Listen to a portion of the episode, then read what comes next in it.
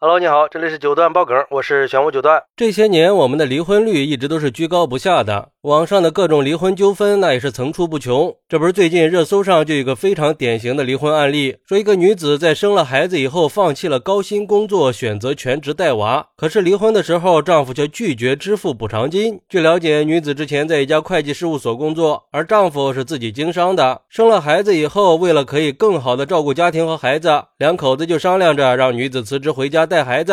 不过这辞职以后，女子平时也会帮着丈夫处理公司财务方面的问题。几年以后呢，两人因为种种原因准备离婚。可是丈夫却说，这些年都是自己在外边辛苦打拼赚钱，女子只是在家里做家务带孩子，对家庭没有什么实质性的贡献。但是女子认为自己以前的工资收入也是高于丈夫的，自己是为了让丈夫做生意没有后顾之忧才选择回归家庭的。然后俩人就因为离婚的经济补偿金闹上了法庭。法院经过审理之后认为，女子为了家庭和孩子，放弃了自己原有的高薪工作，并且也承担了比较多的家庭义务，还协助丈夫去经营公司，完全符合离婚经济补偿的条件。同时，也考虑到两人婚姻关系存续期间的经济条件因素，判决丈夫支付女子经济补偿金十万块钱。我去，这个丈夫是个什么心理啊？而且我发现呀，现在这种人还是挺多的，就总觉得女人在家看孩子都是应该的，还觉得这不算是付出。而对于这个事儿，有网友认为，我就不明白为什么现在有很多人认为在家带孩子的人是在享福呢？认为他们就是低人一等的，是什么也不干的人。而且现在还有一些毒鸡汤，说孩子需要的妈妈不是只会伸手要钱的人，也不是在家里面打扫卫生做饭的保姆。这样的妈妈带不出来优秀的孩子，我想说这些都是在放屁。要知道啊，这些都是全职妈妈们不得已做出的选择。她们为了让丈夫可以安心的工作，她们自己承受了最沉重的负担，还要忍受周围人的不理解和嘲讽。所以，全职妈妈只能用这种方式来支撑家庭和陪伴孩子。毕竟，事业和家庭不能兼顾，只有牺牲自己了。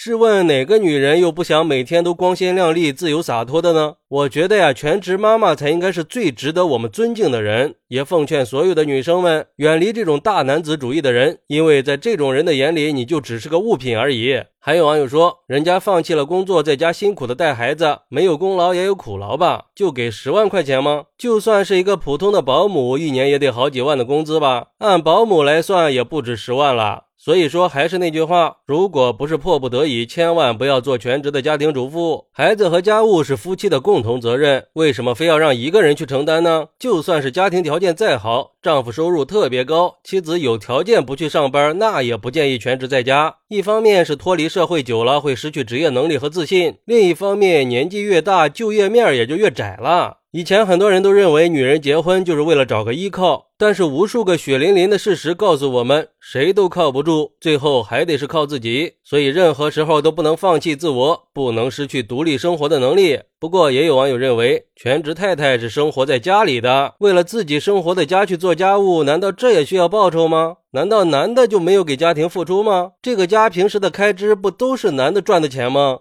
而且这辞职也是他自愿的呀，没有人去逼他，他完全可以选择不辞职，然后花钱请个保姆呀。说白了，还是不想奋斗，想躺平啊。而对于这个事儿，有律师认为，根据民法典的规定。夫妻一方因抚养子女、照料老年人、协助另一方工作等负担了比较多义务的，离婚的时候有权跟另一方请求补偿，另一方也应该给予补偿。具体办法由双方协商，如果协议不成的话，由人民法院判决。所以这个赔偿肯定是合情合理的。其实，在我看来啊，这是在赤裸裸的贬低女性价值。而且在现实生活中，因为各种家庭原因，夫妻一方不得已辞了工作去全职照顾家庭的情况还是非常多的。但但是全职太太或者全职先生为家庭做的贡献却很少被人认可，他们创造的价值也容易被忽视，很难得到公平的对待。可是不管是全职太太还是全职先生，在他全身心投入家庭的时候，实际上就已经丧失了自己的职业发展和社会价值。所以，对这种社会价值和劳动价值的贬损进行补偿，那也是理所应当的。这也就是为什么很多国家在夫妻离婚以后还会有年薪制度、抚养制度的原因，就是因为在结婚以后，如果其中一个做了全职太太或者全职先生，那就没有了工作，丧失了收入能力啊。离婚以后就完全没有了经济收入，这也是对他们的一种保障。好，那你觉得全职太太离婚的时候该不该得到补偿呢？快来评论区分享一下吧！我在评论区等你。喜欢我的朋友可以点个订阅、加个关注、送个月票，也欢迎点赞、收藏和评论。我们下期再见，拜拜。